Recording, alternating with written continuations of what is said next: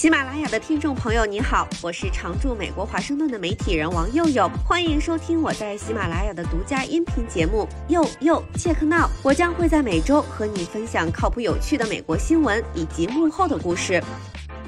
大家好，我是王佑佑，欢迎收看这期节目。最近越南经济的话题特别热，像是越南一季度出口额超深圳，外商加速投资越南，越南要取代中国成为新的世界工厂。热搜频频，红红火火，恍恍惚惚。我今天没想在这儿纵观越南宏观经济，预测未来发展前景，而是想跟我一个老同学创聊聊，在全世界都在看向越南之际，越南的年轻人过得怎么样？创是土生土长的越南人，研究生方向是中国研究，毕了业之后回了越南，在一家投资咨询公司工作。你现在在越南，你看到了什么发展趋势？现在我认为我们仍然很依赖廉价劳动力，我们的劳动力成本的平均时薪大约是三美元。然而，我不认为这具备长期可持续发展的可能。而现在我们的劳动率与其他国家相比，仍然处于相对较低的水平。人们认为在制造业，比如在工厂工作是一份好工作吗？我有亲戚住在位于经济中心的南部，在他的农场附近实际上有几个工业园区。他说，现在很多年轻人不想再务农了。因为那是很重的劳动，因为你必须投资，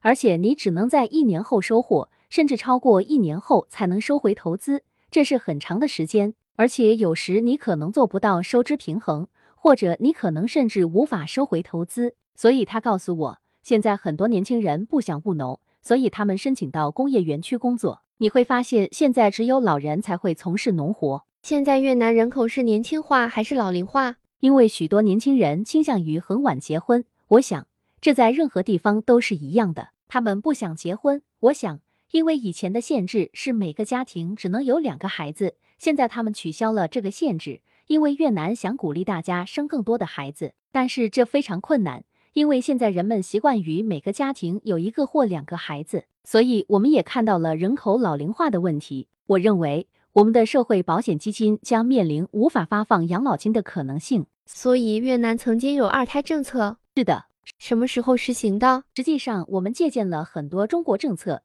比如经济特区政策，然后是二胎政策。但是我们是从一开始把一胎政策修改了，成了二胎政策。所以是的，但据我所知，二二胎政策一直在实施。就在一两年前，他们刚刚取消了这个政策。所以现在是什么新的限制？想生多少就生多少吗？应该是三胎政策吧。但是人们不想再多生孩子。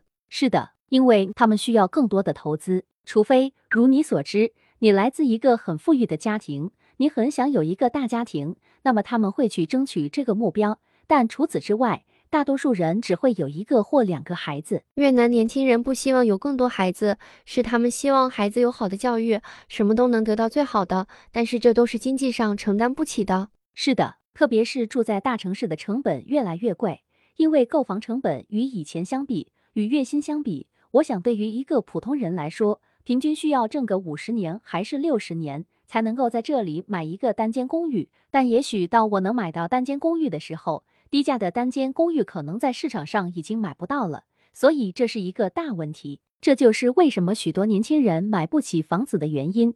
更不用说像生孩子和养孩子这样的事。那成本更高了。如果你只是把他们送到公立学校，例如上小学，可能花费至少五百美元。然而，平均工资，我是说，在我的朋友的范围里，平均月薪可能大约一千美元。你说月薪吗？是的。所以，对于年轻的父母来说，这是巨额开销。在二零一四年或二零一五年那时候，我还在华盛顿。我的很多朋友告诉我，你应该去越南买一套公寓，因为它的价格上涨得很快。那是真的吗？就在最近，也许经过了十年或二十年，越南的住房价格上涨了很多。五万美元以下，你不可能在这里买到任何公寓。如果你想买一个像样的，也许是两居室的公寓，我认为也要二十万美元。我们有一个对外国人的购房限制，你只能买特定类型的房子或公寓，产权只能是五十年左右。像我这样的当地人，我们开始投资，你知道，因为我们买不起大城市的房子。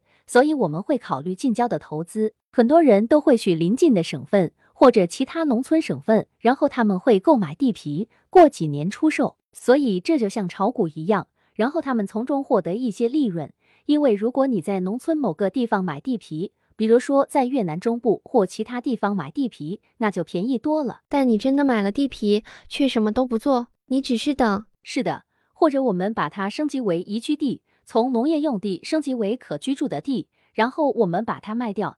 在它升级前，我们可以等几年，直到农业用地变成可居住的土地，然后我们把它卖掉。所以，我们看到这一投资农村地区的变化。你的意思，从农业用地变成建筑用地？是的，改变用地性质，基本上这就是我们所做的。